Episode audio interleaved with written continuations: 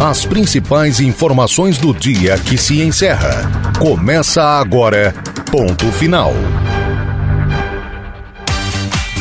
Governo do Estado relança a licitação para a escolha da empresa que vai fazer a pavimentação da SC 290 à Serra do Faxinal.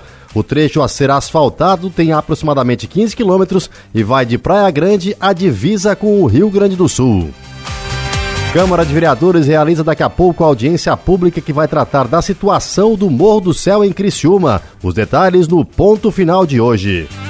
E ainda, REC conquista certificado que vai dar mais competitividade às empresas instaladas na região. E os detalhes da política com ele, Adelor Lessa. Gregório Silveira, sem dúvida alguma, a melhor notícia do dia é essa da Serra do Faxinal.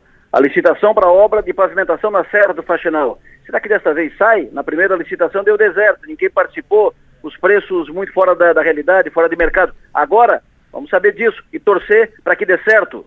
Operação Benedetta, Uruçanga. Em Uruçanga não tem tempo, não tem tempo ameno, não tem, não tem tranquilidade. É uma, é uma novidade a cada dia, a cada semana. Agora, Ministério Público Federal oferece denúncia, formaliza a denúncia contra 11 dos envolvidos na apuração de desvios da Prefeitura, pede e o Tribunal Regional Federal mantém afastamento do prefeito. O prefeito ficará afastado pelo menos até o próximo dia 9. Eu vou falar mais sobre isso daqui a pouco aqui no Ponto Final.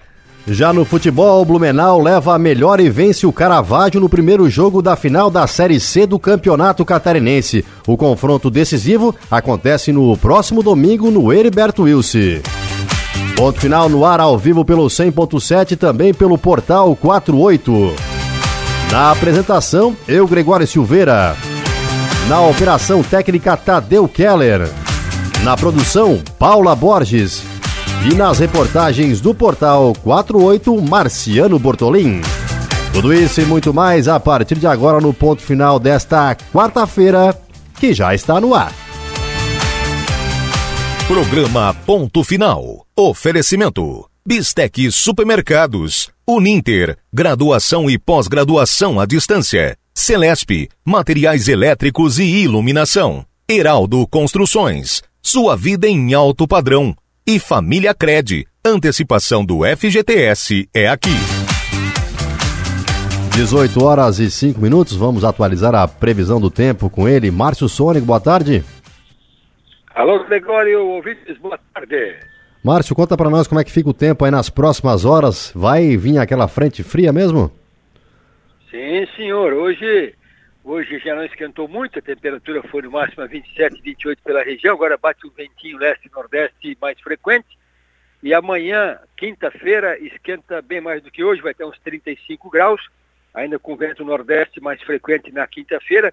E quinta-feira, depois das 4, 5 da tarde, podemos ter chuva assim aqui na região, é, alguma trovoada inclusive pela aproximação da frente fria na quinta mais para final de tarde e noite. É uma chuva que não é um volume muito grande, está colocando uma precipitação de 10 milímetros de precipitação na quinta-noite, amanhecer de sexta. E na sexta-feira, Gregório, aí a situação muda que o vento muda para a direção sudoeste, aquele minuano mais constante, vai limpando o tempo.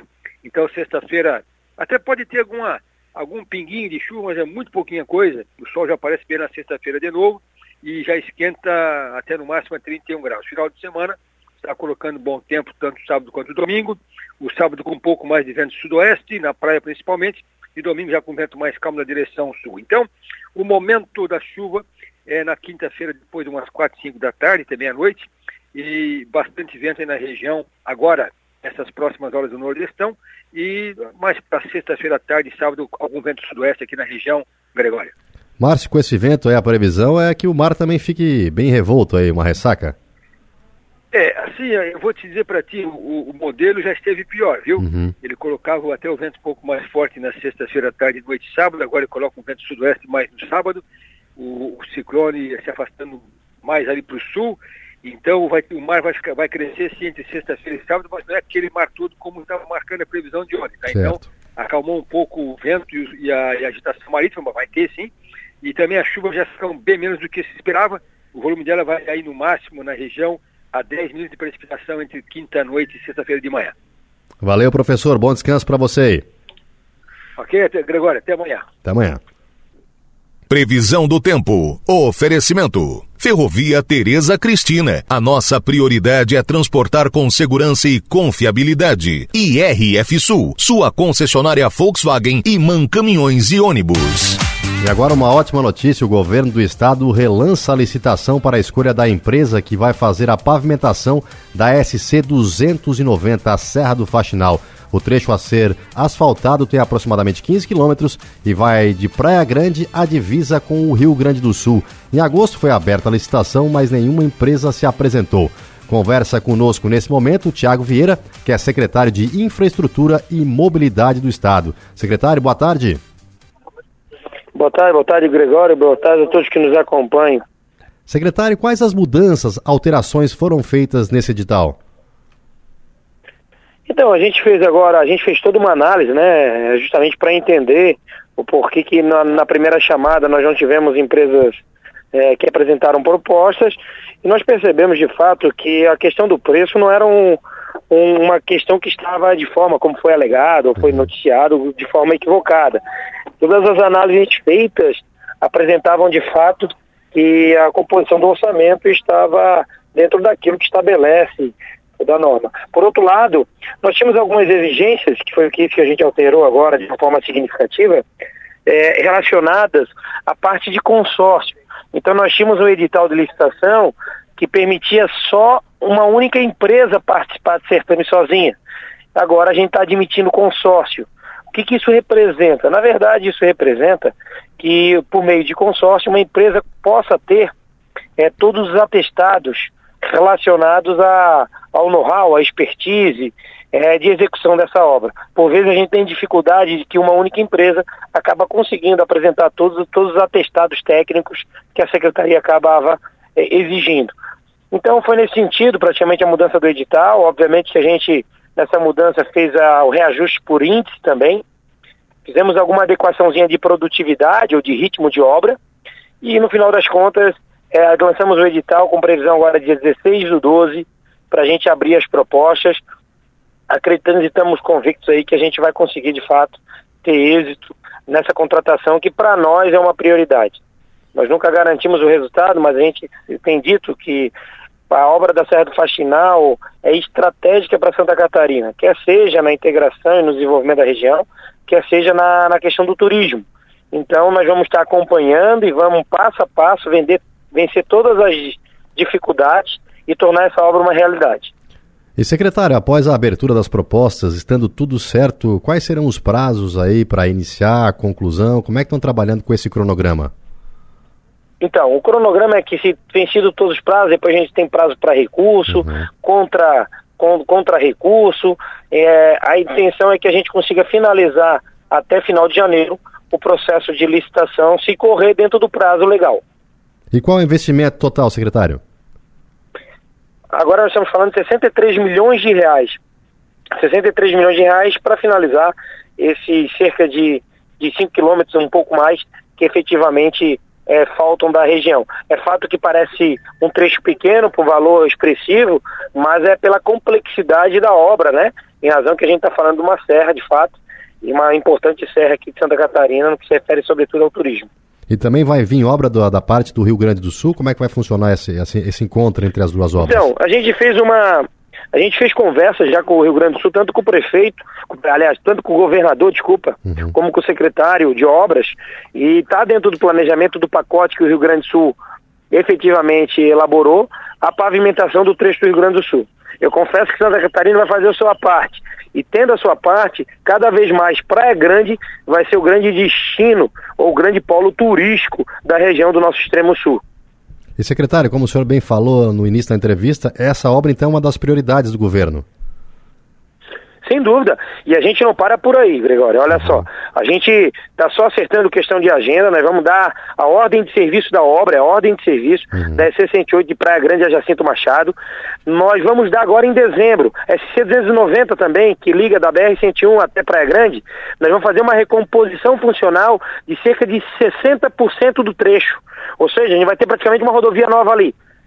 Todas as rodovias do extremo sul pontualmente lá relacionadas a esse grande bloco ali que nós temos da região do Mapituba, nós vamos ter é, intervenções. Então, é um grande investimento do Estado para o extremo sul e a gente pode afirmar sim que o sul não termine em Criciúma e que nós temos investimentos também, embora Criciúma seja uma cidade querida e que ganhou grandes investimentos na última passagem do governador do Estado, todas as regiões, independente do tamanho da cidade, receberão investimentos, é isso que a gente está trabalhando.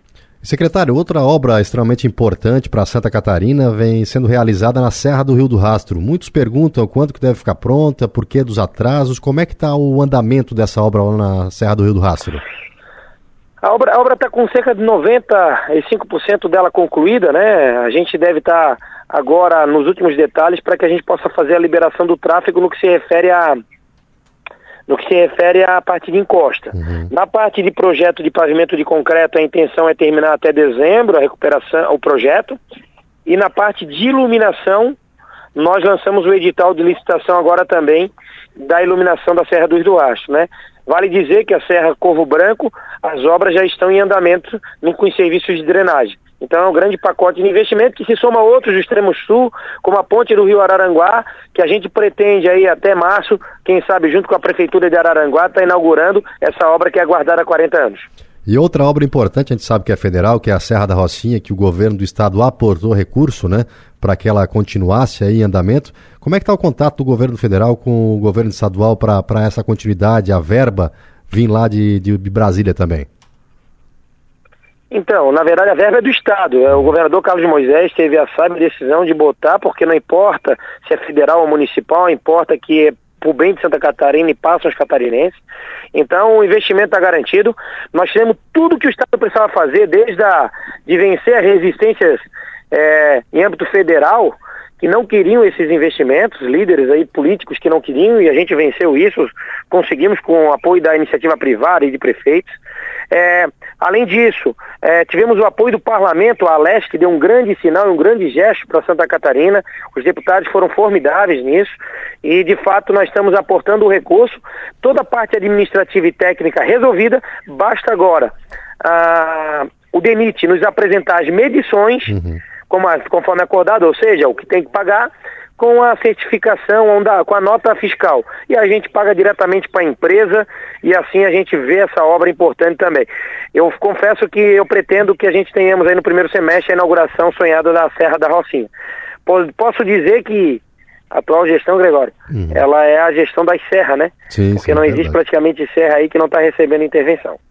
E secretário, para a gente encerrar, com relação a investimentos em obras de manutenção nas rodovias estaduais, como é que está esse planejamento? Quais as maiores preocupações hoje, as maiores, os maiores investimentos para manutenção realmente na, na malha viária catarinense? Então, Gregório, quando a gente tem uma quando a gente tem uma, uma malha muito velha e sem manutenção, é, o trabalho de conserva se torna quase que algo impossível de se realizar, porque é uhum. chover onde você não fechou o buraco novo, vai surgir um novo, porque está tudo detonado. Literalmente é isso. Então, o grande ganho, e a gente tem mantido isso na conserva rodoviária, eu tenho feito contratos de 40 milhões de reais em conserva, uhum. contratos que no passado era 2 milhões na região. Então, tenta imaginar a região sul para tratar era 2 milhões. Hoje, o nosso contrato, estamos fazendo contrato de 20 milhões, 40 milhões em algumas regiões. Então, só que isso só vai se, se ser sentido quando nós tivermos as obras de restauração, que é o que a gente está buscando. Por isso que a gente está fazendo projeto, por isso que a gente está fazendo obra. No sul aí, a gente tem Jacob Vestrup, a gente tem a Jorge Lacerda, a gente tem Rodovia dos Trilhos, a gente tem é, é, a, ponte do, a ponte do Rio Araranguá, mas tem está me fugindo agora uma outra obra que tem ali na região, a, ponte, a, a obra de armazém, uhum. nós temos a obra também de de São Ludigero. Então tem tantas obras aí que a gente está fazendo efetivamente na região, mas tem que vir muito mais, porque a gente precisa restaurar a rodovia e aí depois com esses investimentos em manutenção, a gente ter de fato o que a gente espera que é rodovias com ótima condição de trafegabilidade. E secretário, uma, uma, uma, obra muito esperada aqui na região sul também é, é a extensão da Via Rápida. O projeto deve ficar pronto e ser entregue ao governo do estado até ali a metade de, de dezembro, para que dê tempo hábil de, de fazer essa obra. Também vai entrar aí na prioridade do governo o investimento nessa extensão da via rápida aqui para auxiliar os municípios da região sul? Eu diria mais, Gregório, eu diria que além da extensão da Via Rápida, nós vamos lançar até agora dezembro, uhum. a última etapa do anel viário de Criciúma. Opa. E aí a gente fecha o grande pacote no sul, e aí podem, hoje a gente já tem o maior investimento da história do sul, da REC, da Murel, da MESC, mas ainda vem mais coisa por aí. Vai vir também o, o contorno de Cocal, junto com a duplicação, 200 milhões em obra, vai vir as questões de, de, de, recomposição funcional, como da 445 e Uruçanga, que a gente está fazendo e vai iniciar em breve ali a recuperação funcional. Então são grandes investimentos aí na região e está sim a extensão da via rápida nesses investimentos. Tá certo, secretário, muito obrigado pela entrevista e bom trabalho para o senhor. A gente agradece. Um forte abraço. Esse então o Tiago Vieira, o secretário de Infraestrutura e Mobilidade do Estado, falando sobre a licitação para a escolha da empresa que vai fazer a pavimentação da SC 290 à Serra do Faxinal. E o ponto final vai para um breve intervalo e a seguir vamos mostrar a audiência que vai acontecer na Câmara de Vereadores para falar sobre o Morro do Céu aqui de Criciúma. Os detalhes depois do intervalo.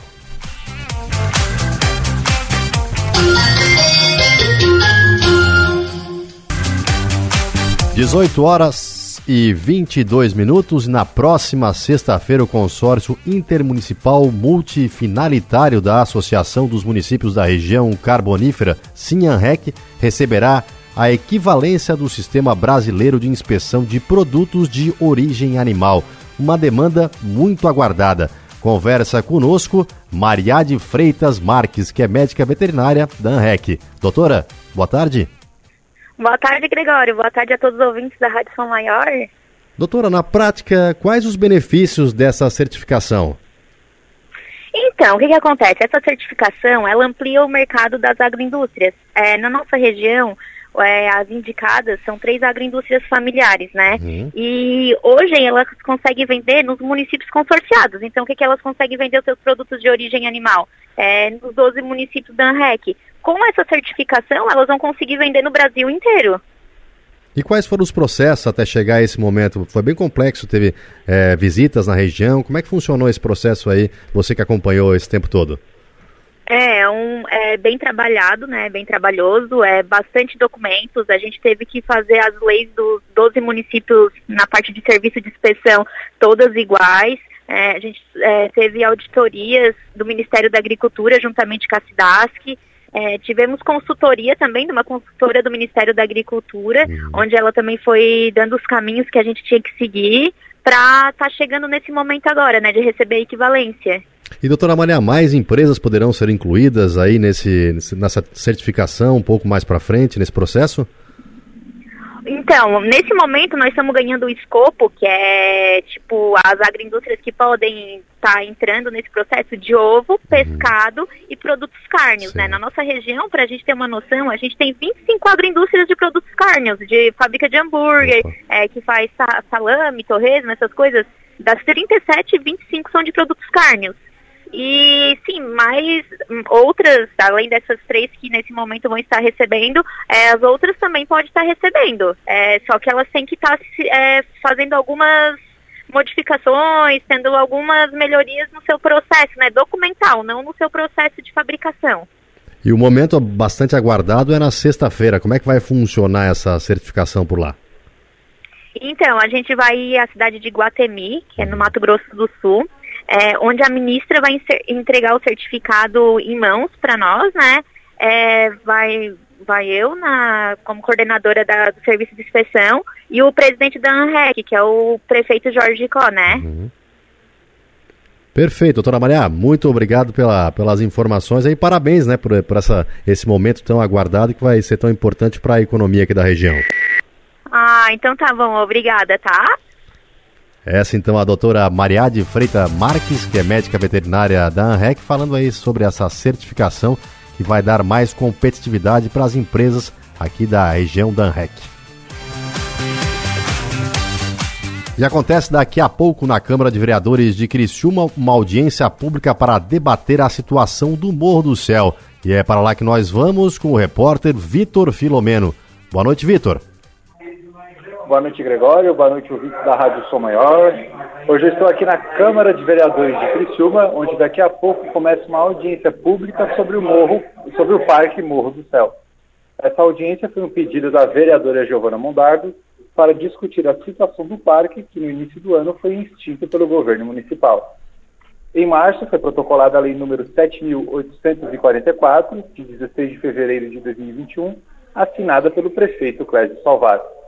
Essa lei cria o Parque Turístico e Ecológico do Mirante. O lugar continua sendo a exata localização do Parque Morro do Céu, no bairro Comerciário.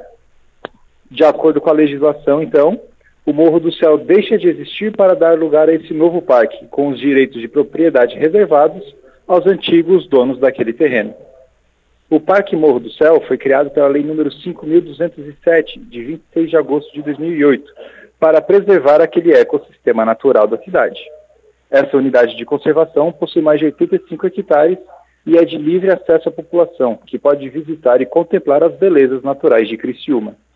É essa a discussão aqui, Gregório. Daqui a pouco, logo logo, às 7 horas, começa a audiência. A Câmara ainda está vazia, não chegou nenhum vereador aqui, mas já uma população aqui, é, pessoas é, que defendem a manutenção do Parque Morro do Céu, né, que pedem a sua manutenção, que está em defesa deles, que já fizeram alguns eventos lá, inclusive durante este ano, já se reúnem aqui, mas vereadores ainda não chegaram. É, e, mas já está tudo prontinho aqui para a audiência daqui a meia hora, Gregório. Perfeito. Então a movimentação aí, por enquanto, é, são moradores da região, são pessoas que é, querem que o parque realmente continue, esse Morro do Céu. Então, é, por enquanto, é essa movimentação que temos aí, Vitor. Isso, exatamente aqui fora tem eu, é, na, na, galeria da Câmara, mais quatro pessoas do movimento Salve o Morro do Céu, que, que aguardam aqui o, o, o começo da audiência pública às sete horas. Perfeito. Vitor, muito obrigado pelas informações. Bom trabalho para você. Obrigado, Gregório. Abraço. Então esse é o Vitor Filomeno que vai acompanhar então toda essa audiência pública e trazer as informações também lá pelo portal 484 numeral 8 por extenso.com.br. E também acompanha a audiência pública o advogado Pierre Vanderlinde, que representa alguns proprietários de terrenos do Morro do Céu. Doutor Pierre, boa tarde. Boa tarde, Gregório. Boa tarde a todos os ouvintes da Rádio Som Maior. Doutor Pierre, para a gente relembrar um pouquinho aí, qual a reivindicação principal dos proprietários que o senhor representa? Bom, Gregório, é, quando se trata né, do Morro do Céu, é, nós estamos tratando de um perímetro de terra, né, de um, de um, de um espaço de terra que foi transformado num parque ambiental em 2008, tem qualquer tipo de indenização aos proprietários. Uhum. Então, o que os proprietários buscam ao longo de todos esses anos na justiça é o recebimento da justa indenização. Né? Afinal, eles foram é, desapossados de seus imóveis, de sua propriedade pelo poder público para a criação do parque é, sem nenhum tipo de indenização, sem nenhum tipo de processo judicial, né, simplesmente o poder público se apossou dos imóveis, cercando inclusive, e transformando no parque ambiental. Essa é a discussão é, dos proprietários né, é, no processo judicial. E doutor, é, em que pé anda então essa, essa discussão aí na área jurídica? Como é que está esse processo? Não, a maior parte do, dos processos, né, como são vários proprietários, cada processo ele está em um, um, determinado estágio, né? Certo. Não estão todos na mesma fase processual. Mas a grande parte dos processos, eles já se encerraram. Né? Já houve o chamado trânsito em julgado, quando não cabe mais nenhum tipo de discussão e cabe ao município pagar a indenização, né? Então, na verdade, é, o processo já encerrado, é, houve a liquidação da sentença. O que, que, é isso? Né? Quando uma perícia apura o valor que é devido da indenização, isso já foi homologado é, e alguns processos, alguns é, proprietários, inclusive, já tiveram essa indenização incluída no imprecatório para pagamento foi então que surgiu essa revogação do parque, né? E agora se discute, o que se discute hoje, é se a revogação do parque afeta ou não essa indenização, esse dever de indenizar que o município tem para com os proprietários. E como é que está a questão do processo de indenização? Ele que representa aí os proprietários de terrenos lá no Parque Morro do Céu e ele vai acompanhar também toda essa audiência que acontece daqui a pouquinho, às sete e meia da noite, na Câmara de Vereadores de Criciúma. Agora, 18 horas e 32 minutos, vamos dar sequência aqui então no ponto final, falar de política com ele, Adelor Lessa. Muito boa tarde. Muito boa tarde, Gregório. Amanhã tem eleição na OAB Santa Catarina, eleição na OAB nas cidades, eleição que mobiliza advogados e advogado, uma categoria importante em cada cidade, mobiliza as cidades. Eleição importante, amanhã duas chapas disputam a OAB Criciúma e várias chapas disputam a OAB Catarinense. Esse, há uma expectativa forte para isso. Boa notícia do dia, licitação da Serra do Faxinal. Desta vez parece que sai, expectativa positiva. Essa obra, Serra do Faxinal, um trechinho pequeno, mas é uma obra fundamental para o desenvolvimento do turismo. Aquela região ali de Praia Grande, São João, extremo sul catarinense, e depois liga, vem até Jacinto Machado, a região dos Cânions, aí sobe, vai a Cambará. Essa região toda vive um momento mágico. São vários empreendimentos ali eh, já implantados, em desenvolvimento, funcionando. Um amigo meu aqui de Criciúma, é, curioso já, esses dias, teve que marcar um, agendar, reservar uma pousada lá em, lá em Praia Grande, lá na Serra do Faxinal, lá perto dos Canyons, só conseguiu para julho do ano que vem, para vocês verem a ideia da, da, movimentação que temos hoje nessa região de Praia Grande, além dos balões e assim por diante. Enfim, essa pavimentação fundamental para seguir nesse processo, para dar sequência nesse processo de desenvolvimento. Amanhã, de novo, será lançada a licitação. A primeira lançado em agosto, deu deserto, ou seja, ninguém participou. Conversei com alguns uh, técnicos da área, empresários do setor, me disseram que os números que o Estado uh, colocou na licitação eram números defasados, fora dos padrões de mercado. O que se espera é que agora o Estado tenha atualizado tudo isso, feitas as correções devidas, para que a licitação seja evidentemente atraente, ou pelo menos seja dentro dos padrões de mercado, para que a obra seja efetivamente encaminhada. Vamos aguardar. Uruçanga. Uruçanga uma, uma confusão por vez. Uruçanga, vou te contar. Nós vamos indo para o final do ano e Uruçanga não é que não tem prefeito. Tem. O Nante está fazendo o que pode, está fazendo as tripas do coração, mas ele não é prefeito, ele é prefeito interino. O prefeito efetivo, Gustavo Canceler, está afastado do cargo, não está caçado, ele é prefeito, está afastado. Faz praticamente cento, quase 200 dias que ele está afastado do cargo, mais de 190 dias que ele está afastado do cargo, recebendo os salários em casa todo mês e tal, está afastado do cargo, não está caçado, mas eh, não pode assumir e está sendo processado por supostos desvios na gestão pública seu mandato. Pois no momento em que o afastamento do prefeito chega aos 190 dias, o Ministério Público Federal formalizou hoje denúncia contra 11 investigados no processo, o processo da Operação Benedetta, que apura, como disse, desvios de recursos na prefeitura de Uruçanga. 11 dos 14 que foram indiciados pela Polícia Federal foram denunciados pelo Ministério Público. No dia 20 de maio, lembrando, atendendo o pedido da Polícia Federal e do Ministério Público, o Tribunal Regional Federal determinou o afastamento do prefeito por suposto envolvimento com os desvios. Além dele, a secretária de administração da prefeitura, que também continua em casa esse tempo todo recebendo os seus salários. O Ministério Público pediu também para que seja mantido e, e, ampliado o afastamento do prefeito Cancelheiro. Sobre isso, o Tribunal Regional Federal não decidiu, postergou a decisão a respeito até o julgamento dos embargos protocolados pelos advogados do prefeito, julgamento que está agendado para o dia 9 de dezembro no Tribunal Regional Federal. Pelo menos até lá, 9 de dezembro, o prefeito continuará afastado do cargo, o que vai quase completar quase completar 210 dias, mais ou menos, de afastamento do prefeito, vai uma infinidade de tempo de afastamento, o prefeito vai ficar muito mais, já está muito mais tempo fora do cargo do que no cargo neste mês, neste ano 2021. A defesa do prefeito, conversei com os advogados agora há pouco, eles ainda me disseram, pelo menos que ainda não tiveram acesso ao detalhamento da denúncia do Ministério Público Federal e só devem se manifestar depois disso, depois de terem conhecimento do conteúdo.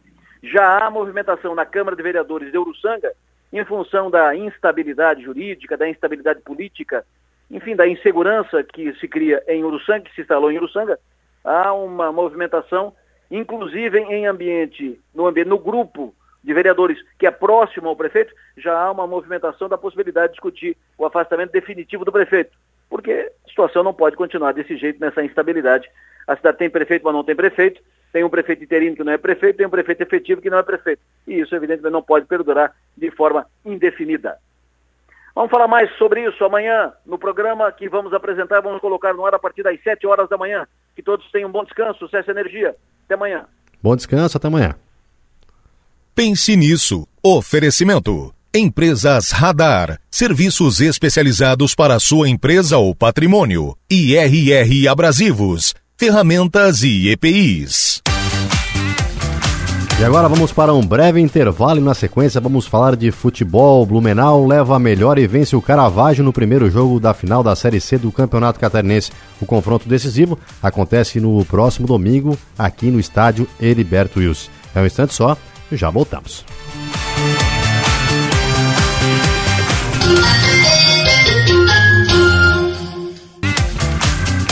18 horas e 42 minutos e agora vamos de futebol. No primeiro jogo da final da Série C do Campeonato Catarinense, o Blumenau levou a melhor e venceu o Caravaggio por 1 a 0.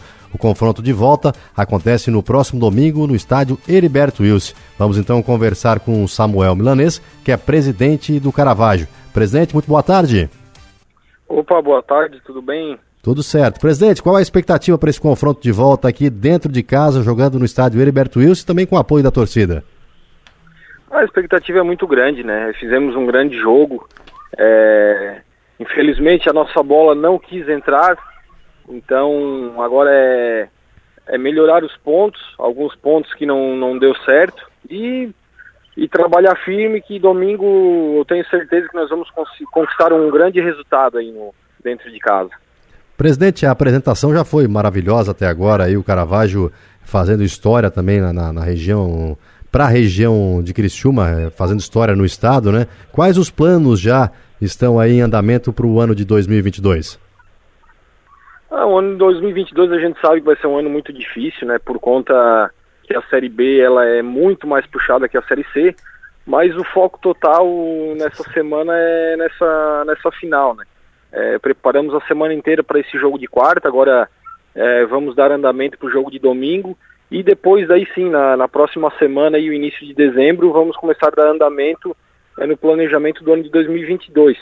É, esse ano de 2021, é, o planejamento ficou apertado pela questão do tempo, né? não tivemos tanto tempo assim para planejar, uh, mas já pensando em 2022, aí, o, a ideia é já começar a planejar o ano nesse, nesse mês de dezembro, para ter um tempo a mais e, e conseguir é, fazer um grande, um grande campeonato como fizemos agora nesse da Série C.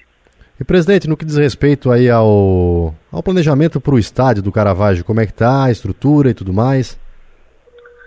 Não, as obras estão em andamento. É, o muro nós temos previsão de terminar ainda nesse ano de 2021.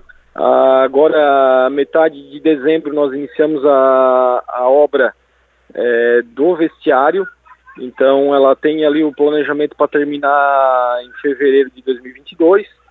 E depois temos mais algumas adequações para fazer aqui na nossa arquibancada, mas é coisa mais simples, que é, é alguns camarotes para a federação, é time visitante, é aumentar a cabine de rádio. Então, são coisa, coisas mais simples.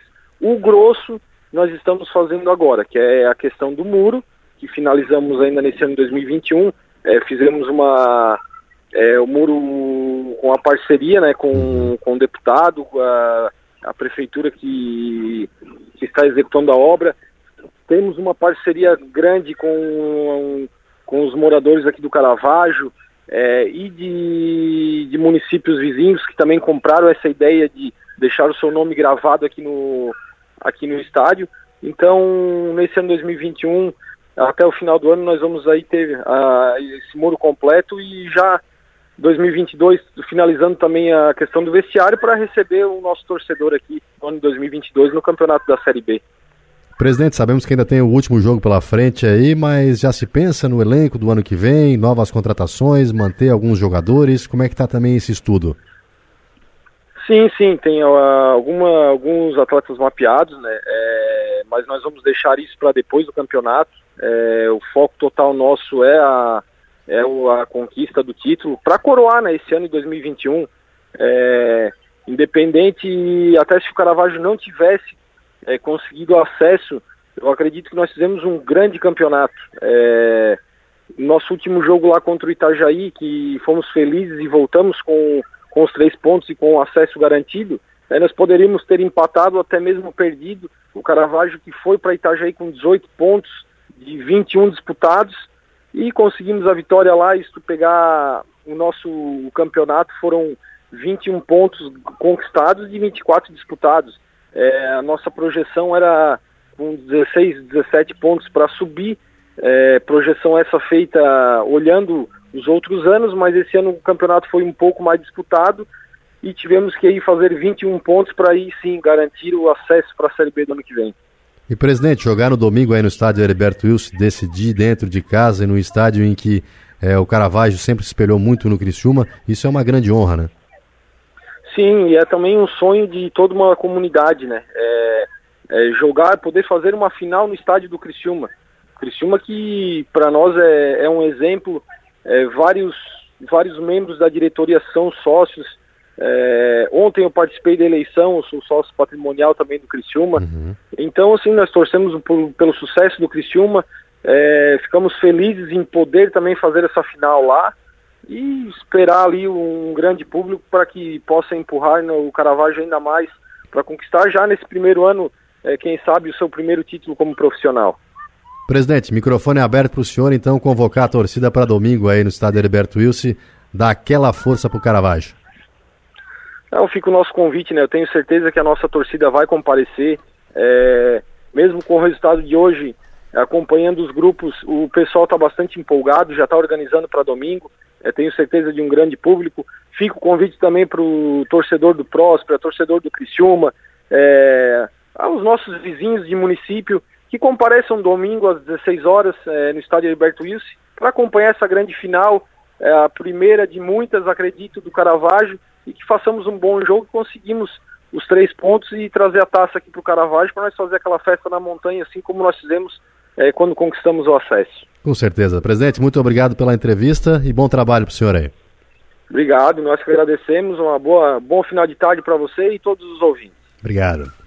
Esse então o Samuel Milanês, que é presidente do Caravaggio, falando sobre a expectativa aí para o jogo de domingo, né? E também falando sobre os projetos que o Caravaggio tem aí para o próximo ano. Vamos todos agora torcer pelo Caravaggio que diante do Blumenau no domingo consiga um bom resultado e aí leve a taça, garanta a taça da Série C do Campeonato Catarinense. Mas agora Caravaggio conseguiu, conseguiu conquistar a coisa mais importante, que era já subir para a Série B do Campeonato Catarinense vai enfrentar o Criciúma no ano que vem. E o auxiliar técnico, o Chumbo, que substituiu o Serraninho, que está suspenso, também mandou um recado para os torcedores. A gente precisa ganhar o jogo, a gente sabe que a, o apoio da torcida é fundamental, fundamental ainda mais que nós saímos com o resultado adverso aqui. E nós vamos precisar, vamos precisar que um grande número de torcida, que nós façamos um bom jogo, que a torcida sempre esteja do nosso lado para nos ajudar. É isso aí, vamos dar força pro Caravaggio, merecido domingo, Caravaggio no Heriberto Wilson. E o empresário Anselmo Freitas foi empossado ontem como presidente do Criciúma Esporte Clube. Hoje, Anselmo falou do planejamento para o clube no programa Adelor Lessa. Eu falava ontem para o pessoal do Conselho Deliberativo, né, a quem eu agradeço a todos, é, os conselheiros que estiveram lá ontem, o pessoal que deixou as suas famílias em casa para ficar lá até quase 10 horas da noite na, na Associação Embralite, né, para fazer a, a votação, a eleição na nossa chapa, né? E, e também agradecer a mesa diretora, né, do Conselho Deliberativo, através do seu presidente, né, o Garel Búrico, né, e o Antônio Sérgio Fernandes, também o secretário, a Ana, a vice-presidente. É, o, o, compromisso que eu tinha com o Criciúma, com o Conselho Deliberativo, que até então é, estava no, no, poder do Criciúma, né, através do presidente Carlos Henrique Alamini, era que eu cumprisse esse ano de mandato, né, pelo menos esse ano, e que estava no meu, no, no, meu projeto, né, meu projeto de, de, vida, meu projeto pessoal, profissional principalmente. Então a gente cumpriu esse ano de mandato, iniciamos aí é, com um resultado muito negativo, né, e depois a gente conseguiu é, reverter tudo isso, e, e falei, inclusive falei para os conselheiros ontem que eu tive é, o ano mais infeliz da minha vida e depois tive o ano mais feliz da minha vida, né? Porque começamos mal e graças a Deus terminamos bem, terminamos com acesso à Série B do Campeonato Brasileiro, agora né, com a provável, né, quase que é impossível a gente não ir para a Copa do Brasil também agora no ano de 2022, né, com o vice-campeonato do, dos meninos aí é, do Sub-20, recuperamos também o Sub-17, o feminino vice-campeão também, e o Sub-17 campeão, né? Então acho que foi um ano assim ruim no começo, mas terminamos muito bem, temos um, um ótimo calendário aí para o ano de 2022, aí devemos disputar a Série B do Catarinense, claro, né? É, como eu falei para os conselheiros ontem, é a primeira vez que o Cristiano disputa a Série B, né? E a gente não tem esse título ainda e a gente vai atrás, né? Vamos buscar esse título aí da Série B, da série B do Catarinense. É, depois de fevereiro já inicia a Copa do Brasil. O Campeonato Brasileiro da Série B esse ano, ele já inicia, Delor, em abril, porque nós teremos Copa do Mundo em novembro, né? Isso. É, acho que é a primeira vez que nós teremos Copa do Mundo em novembro, porque vai ser no Catar, né? Então, é, lá não pode ser feito em julho e junho e julho porque é muito quente. Então o Campeonato Brasileiro da Série B vai ser, é, vai se iniciar antes, então o Cristiano vai ter uma, um bom calendário aí para cumprir, né? E, e, o nosso projeto, óbvio, né? E a gente chegou aí na, na no último dia de, de, de cadastro, né? De, da, da, das chapas para a eleição. E na última hora não tinha nenhuma outra chapa e, e a nossa diretoria decidiu então colocar o nome para que o Criciúma não ficasse acéfalo né, de, de presidente e também de, de, de seus vice-presidentes. Então nós colocamos um nome e vamos fazer uma transição com certeza. É, eu não tenho um momento ainda que a gente vai deixar o clube, mas eu acho que agora, a partir de agora, juntamente com o Conselho Deliberativo, a gente deve fazer isso tudo. Mas não vamos deixar de trabalhar, não vamos deixar de, de fazer as projeções para o Criciúma. É, é, não paramos até agora, mesmo sabendo que precisaríamos do, do crivo, né, do conselho através da eleição, mas nós não paramos, eu continuo conversando muito com o Juliano Camargo, com o Jussão, para tratar sobre novas é, contratações, sobre as renovações de contrato com os atletas, enfim. O Criciúma não vai parar, nós não vamos deixar o Criciúma, a gente tem ali os nossos vice-presidentes Gilmar Guedes, que é um apaixonado pelo clube, que sempre ajudou o clube, que sempre esteve junto com o clube, né? nós temos o, o Clésio Pavei também, né, que é um apaixonado, que nos ajudou muito esse ano, né, o próprio Alexandre Farias, que esteve sempre junto é, conosco também, e todos os demais diretores. Então, eu acho que o Criciúma, é, independente é, de quem for assumir como presidente aí no, nos próximos meses ou no, nos próximos anos, é, com certeza com essa diretoria aí o Criciúma continuará crescendo, continuará subindo, né, e eu acho que com esse modelo de gestão que a gente tentou mudar agora depois do, da saída da, da GA, eu creio que o Criciúma vai ter muito sucesso, porque tu viu que a torcida voltou, né? A torcida Isso. realmente voltou. Nós passamos aí de 900 sócios para mais de 3 mil sócios já. E o nosso plano, Adelor, agora, né, é fazer com que o sócio volte realmente e que a gente chegue nos 10 mil sócios. Né? E eu falei ontem também, o sócio ele tem que voltar agora. O sócio não pode deixar para voltar a associar o Criciúma só lá em fevereiro, quando a gente começar com as competições. Porque ainda não vamos ter certeza da estabilidade financeira do clube. Então, o sócio voltando agora, nós vamos saber o que é que nós vamos poder fazer em termos de contratação e, e fazer um bom time para, principalmente, né, agora no começo, subir para a série, a série A do, do Catarinense, fazer uma excelente Copa do Brasil, que no ano passado nós é, chegamos até as oitavas de final, perdemos, ganhamos do Fluminense aqui, perdemos para o Fluminense lá, né? E depois fazer um excelente campeonato brasileiro da Série B. E do futebol, vamos para o mercado financeiro. As informações com ele, Thiago Raimon. Boa noite, ouvintes. Hoje o Ibovespa virou do negativo para o positivo, operou em alta e fechou com 0,83% de ganho aos 104.514 pontos. Já o dólar comercial fechou em queda de 0,25%, indo a R$ 5,59. Ainda muita incerteza política, dando preço ao mercado. Tivemos hoje o relator da PEC dos precatórios e o líder do governo no Senado, Fernando Bezerra, que insinuou que vai promover ainda mudanças no texto, incluindo inclusive a definição do Auxílio Brasil como um programa social de caráter permanente no valor de 400 reais. Obviamente, isso pesou no mercado. Tivemos aqui no cenário corporativo a maior alta para a local web, com 5,37%, e também ali para o Banco Pan, com alta de 5,19%. Já nas baixas, tivemos a Natura com queda de 3,64% e a PetroRio com queda de 3,40%. Cenário externo também deu bastante preço hoje no mercado. Tivemos ali uma bateria de indicadores. Tivemos uma véspera de feriado nos Estados Unidos e também a divulgação da última reunião, da, da ultimata da reunião do FONC.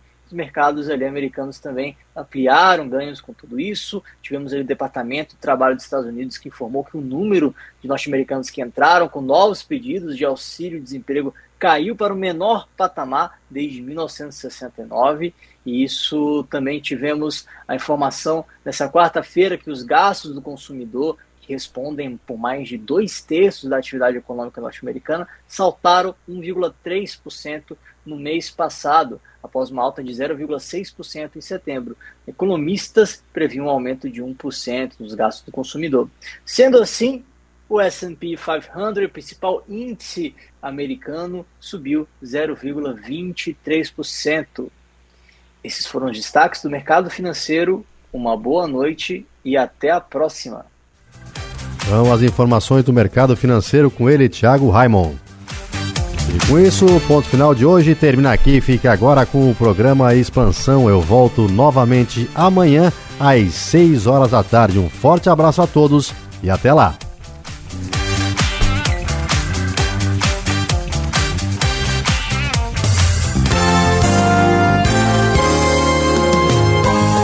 Você está ouvindo música, informação, prestação de serviço. Rádio Som Maior FM. Som.